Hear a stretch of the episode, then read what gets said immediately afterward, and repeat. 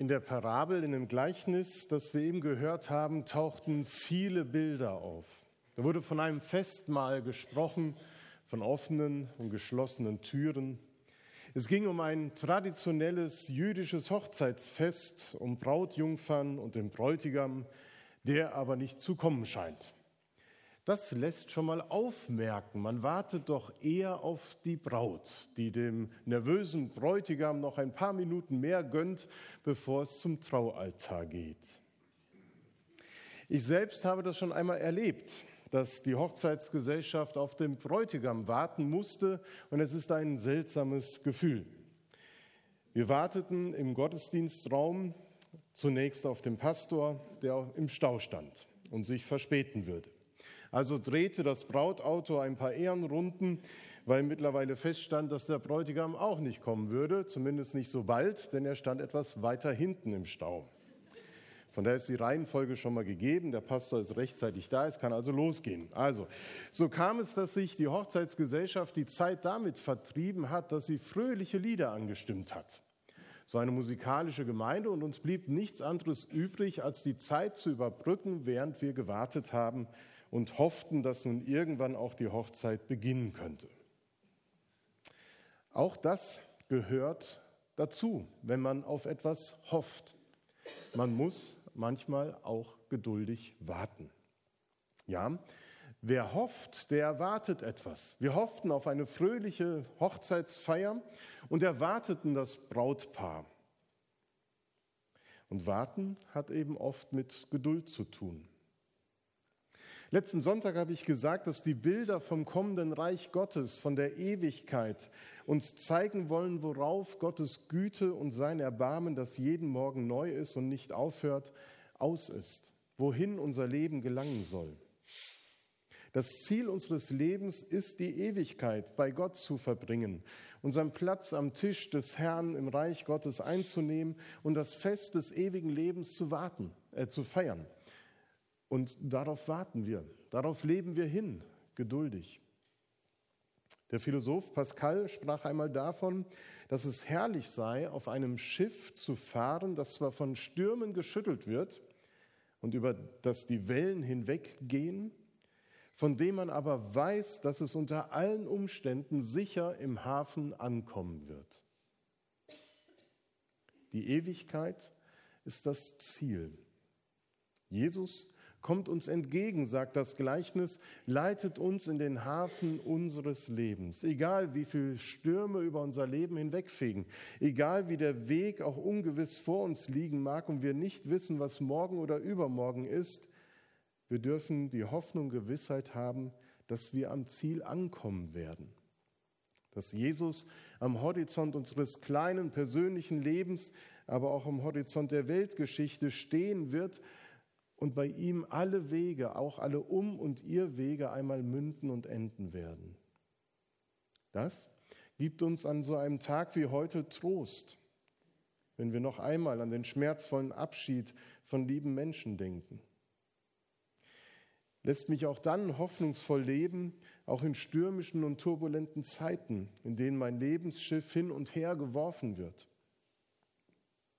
Als Christen vertrauen wir darauf, dass Jesus wiederkommen, uns entgegenkommen und mit sich nehmen wird. Unsere Verstorbenen sind uns vorausgegangen und Jesus ist ihnen in ihrer Todesstunde entgegengekommen und hat sie in die Ewigkeit geführt. Das ist Trost. Hoffnungsvoll leben bedeutet, auf das Wiederkommen von Jesus zu warten. Wir warten darauf, dass Jesus auch unser Leben zum Ziel bringen wird. Denn in diesem Gleichnis geht es nicht um etwas, das wir mit unseren Mühen oder mit unseren Anstrengen erreichen könnten, sondern hier kommt uns, die wir warten, Jesus von der anderen Seite entgegen, von der Ewigkeit in unser Hier und Jetzt entgegen. Und die Frage ist, ob wir wirklich auf die Wiederkunft Jesu warten. Wartest du darauf, sehnsuchtsvoll, auf den zweiten Advent von Jesus? Leben wir in dem Bewusstsein, dass Jesus wiederkommen wird? muss zugeben, eher selten. Das Leben, das hat noch so viel spannende Aufgaben, so viel gibt es noch zu erleben, zu entdecken, zu erreichen. Und ich glaube, je jünger wir sind und je mehr Lebenszeit wir scheinbar noch vor uns haben, desto weniger spielt die Ewigkeit und die Wiederkunft Jesu eine Rolle. Das Gleichnis von Jesus will uns aufmerksam werden lassen. Es fordert uns nämlich auf, die Lebenszeit, die uns noch bleibt, die Wartezeit bis zum Einkehren in die Ewigkeit, gut zu nutzen und nicht sorglos mit ihr umzugehen. Die jungen Frauen im Gleichnis, die zeigen, dass man sich entweder klug oder eben töricht oder dumm verhalten kann. Zunächst sind die zehn voller Vorfreude. Auf Hochzeiten wird ja das Leben und die Liebe gefeiert und man freut sich mit dem Paar und hofft für sie, dass all ihre Wünsche in Erfüllung gehen mögen, die sie so haben an die gemeinsame Zeit. Und wer zu einer Hochzeit eingeladen ist, der bereitet sich entsprechend vor, innerlich wie äußerlich. Man sehnt diesen Tag herbei, wo man das Fest der Liebe mit Menschen, mit Freunden, mit Verwandten feiern kann. Sie können es kaum noch erwarten, diese zehn, und ziehen dem Bräutigam mit ihren Öllampen, ihren Fackeln entgegen. Die zehn jungen Frauen, die leben auf die Beziehung, äh, auf die Begegnung mit dem Bräutigam hin. Und das nicht in einer lässigen Haltung, so nach dem Motto, kommt er heute nicht, kommt er vielleicht übermorgen, sondern in einer aufmerksamen Erwartung. Denn es gibt auch ein zu spät. Wenn das in dem Gleichnis erzählt wird, da werden auf einmal dunkle, drohende und vielleicht auch angstmachende Töne angeschlagen, die gar nicht hoffnungsvoll klingen. Es gibt ein zu spät. Man kann den Bräutigam auch verpassen, wenn er kommt. Bei Jesus wissen wir nicht, wann er wiederkommen wird. Wir kennen den Augenblick nicht, wo alles, was uns jetzt in unserem Leben so wichtig erscheint, bedeutungslos wird, weil nur noch das eine zählt, Jesus entgegenzukommen und ihm zu begegnen und mit ihm in die ewige Gemeinschaft einzutreten. Diesen Augenblick, den gilt es unter keinen Umständen zu verpassen, sonst stehen wir vor verschlossenen Türen. Auf diesen Moment müssen wir vorbereitet sein. Und deshalb geht es in diesem Gleichnis auch weniger um den letzten Tag, dessen Datum wir nicht kennen und der noch sehr ferne sein mag, sondern es geht um den vorletzten. Es geht um das Hier und Jetzt um mein Leben heute? Wie gestalte ich mein Leben in der Gegenwart, in dem Bewusstsein, dass Jesus wiederkommen wird? Denn unser ganzes Leben, unsere Arbeit, unsere Beziehungen, die schönen und die hässlichen Seiten des Lebens, die sind durch die Tatsache bestimmt, dass alles bei Jesus ankommen wird. Die zehn jungen Frauen, die jungen Frauen im Gleichnis haben ihr Leben danach ausgerichtet. Sie rechnen mit der Ankunft Jesu in dieser Welt. Und dennoch unterscheiden sie sich in ihrer praktischen Veranlagung, das Leben zu gestalten. Sie unterscheiden sich darin, wie sie ihr Leben planen. Die einen handeln eher kurz und die anderen weitsichtig. Es ist bemerkenswert, dass der Unterschied nicht im Wachen oder Schlafen liegt. Man könnte ja vermuten, dass die Klugen auf jeden Fall immer wach sind und immer wie Flitzebogen gespannt darauf warten, dass der Herr endlich wiederkommt, dass sie voller Kraft und himmlischer Freude die Ankunft des Bräutigams mit Lobpreis und Jubel feiern, ihr ganzes Leben lang gestalten. Doch Jesus berichtet ohne kritischen Unterton, dass alle miteinander bei ihrem Warten eingeschlafen sind. Und dieser Schlaf ist gesund. Dieser Schlaf ist gerecht und auch notwendig. Er ist weder dumm noch klug. Das ist beruhigend für uns, denn Jesus weiß, dass auch wir in unserem Warten auf den Zeitpunkt müde werden und Schlaf brauchen. Wir können nicht Tag und Nacht wachen, beten und Choräle singen und die Wiederkunft Jesu herbeisehen. Nein, das geht nicht. Wir müssen und wir dürfen auch andere Dinge im Kopf haben. Denn die Zeit, die uns bleibt, soll klug genutzt werden. Wir alle haben unsere Alltagspflichten im Beruf, in der Schule, Familie, im Freundeskreis, in der Gemeinde nachzugehen. Und die, eine alltagsferne Frömmigkeit, ein alltagsferner Glaube soll nicht unser Warten und unser Wachen kennzeichnen. Nein, Jesus erlaubt seinen Jüngern auch zu ruhen. Wir dürfen das Leben genießen.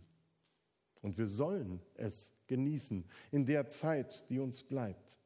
Gerade das Schlafen kann auch ein großartiges Zeichen unseres Gottvertrauens sein. Wir können ruhig bleiben, weil wir das Kommen Jesu, das Reich Gottes, nicht herbeizwingen müssen, denn es kommt so oder so.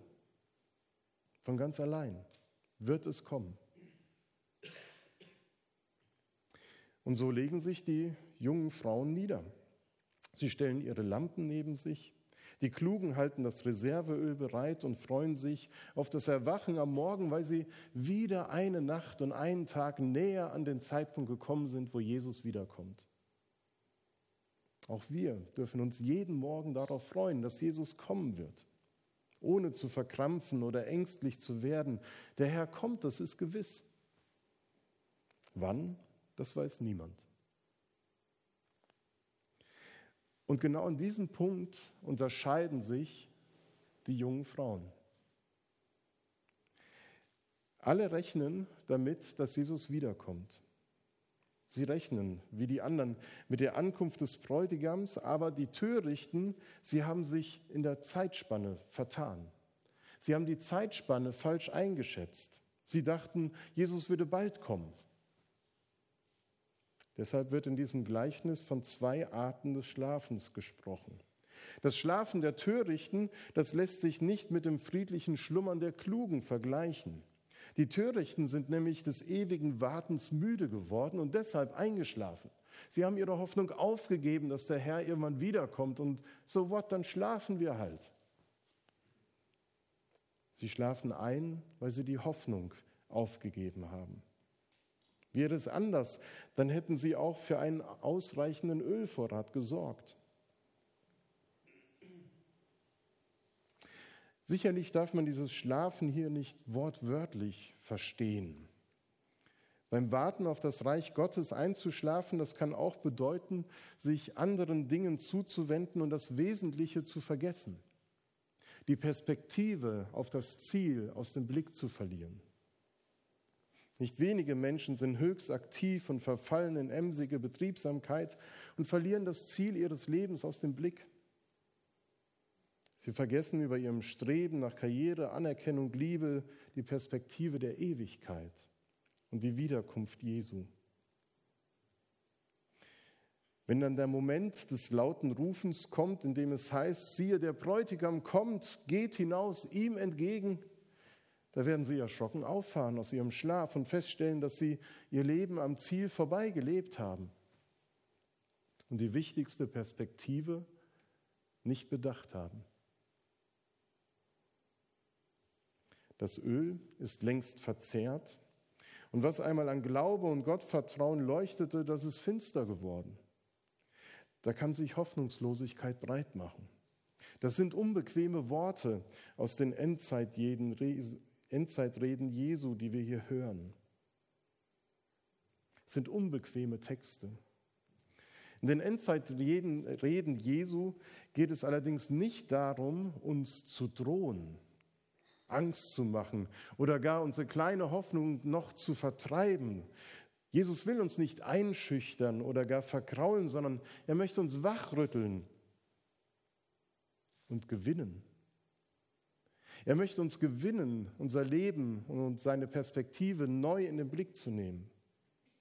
In diesem Gleichnis vom Reich Gottes geht es darum, deutlich zu machen, dass man nicht leichtfertig mit etwas umgehen soll, was höchste Sorgfalt erfordert. Unser Leben, das wir von Gott geschenkt bekommen haben, das sollen wir nicht leichtfertig verleben, vertun, sondern es soll sorgfältig, geplant und klug gestaltet werden.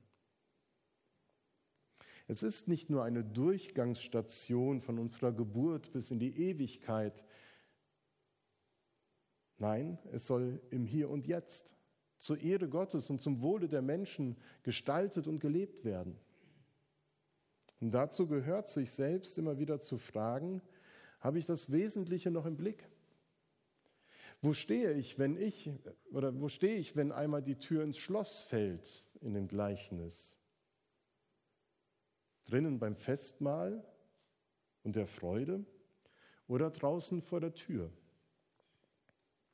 Hoffnungsvoll leben dürfen wir, weil Gott uns einlädt, das Freudenfest unter allen Umständen nicht zu verfassen, sondern mit ihm zu feiern. Und wenn wir uns auf dem Weg zu ihm machen, dann wird er uns nicht die Türe vor der Nase zuknallen. Hoffnungsvoll leben bedeutet, sich auf die Wiederkunft Jesu vorzubereiten, sprich zu erwarten, dass Jesus in meiner Hoffnung, aber auch in meiner Hoffnungslosigkeit schon jetzt mir entgegenkommt und mir nahe ist. Zu Beginn des Gottesdienstes haben wir das gesungen. Und wenn du kurz davor stehst, den Glauben zu verlieren, dann heb den Blick und sieh, der König kommt. Matthias Freudenberg schreibt in einer Predigtmeditation, noch sind wir Wartende, die wachen und beten. Ein Glaube, der hofft, lässt sich nicht auf das Jenseits vertrösten, sondern lebt voller Erwartung auf Gottes neue Welt hin. Und diese neue Welt ist für den Glaubenden schon jetzt erfahrbar. Als Christen warten wir nicht lethargisch auf den Tag X, sondern wir sind unterwegs in dieser Welt und fragen uns, wie wir diese verbleibende Zeit sinnvoll nutzen können. Wir fragen uns hoffentlich auch, womit vergeude ich eigentlich meine Zeit? Wo müsste ich meinen Kompass nochmal neu ausrichten? Was muss ich ändern, damit ich wieder sorgfältig mit meiner Lebenszeit umgehen lerne? Auch welche wichtigen Dinge oder welche Beziehungen muss ich in dieser Zeit in Ordnung bringen, damit ich in aller Ruhe mich auch hinlegen und schlafen kann. Wer Wichtiges auf die lange Bank schiebt, wird unruhig schlafen. Ein Christ ist in Bewegung, sagt dieses Gleichnis. Ein Christ ist in Bewegung auf die himmlische Heimat zu. Und so ist diese Hochzeit im Gleichnis das Bild für das Fest des Lebens im Reich Gottes. Es wird ein Freudenfest werden wenn Gott seine Herrschaft aufrichtet und uns in seine Gemeinschaft zieht. Darauf warten wir und leben wir hin. Und unsere Zeit hier auf Erden ist davon bestimmt, dass wir Jesus entgegengehen. Dem, der von sich sagte, dass er das Licht der Welt ist. Die Öllampen des Gleichnisses, sie stehen für unser Leben. Denn Jesus sagt über uns, die wir an ihn glauben, Ihr seid das Licht der Welt. Ihr seid das Licht der Welt. Ihr leuchtet den Menschen. Wir leben als Licht in der Welt und setzen der Dunkelheit und Kälte dieser Welt das warme Licht der Liebe Gottes entgegen. Die Lichter, die wir anzünden und leuchten lassen, sind Zeichen der Hoffnung, die unser Leben erfüllt. Und das Öl, das wird zum Leuchtstoff für unser Leben. Das speist unseres, unser Leuchten. Und es ist gut, an einem Tag wie diesen, wo wir an das Sterben denken, auch zu fragen, wie ist es um meine Ölvorräte bestellt? Leuchte ich noch oder ist alles schon abgebrannt und dunkel?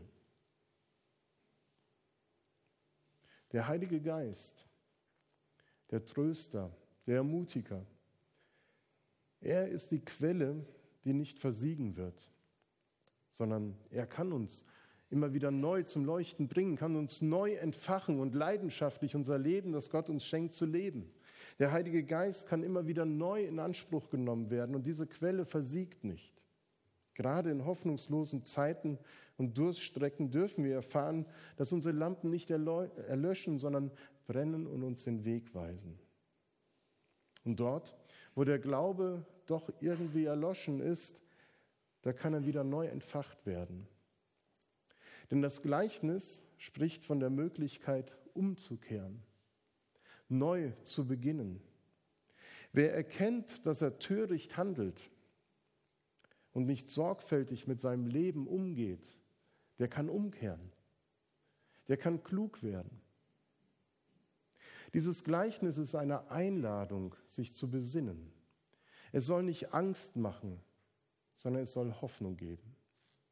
Dass immer da, wo ich merke, dass ich die Perspektive aus dem Blick verliere, wo ich nicht sorgfältig bin, dann darf ich Gott bitten, mir dabei zu helfen, mein Leben neu zu gestalten.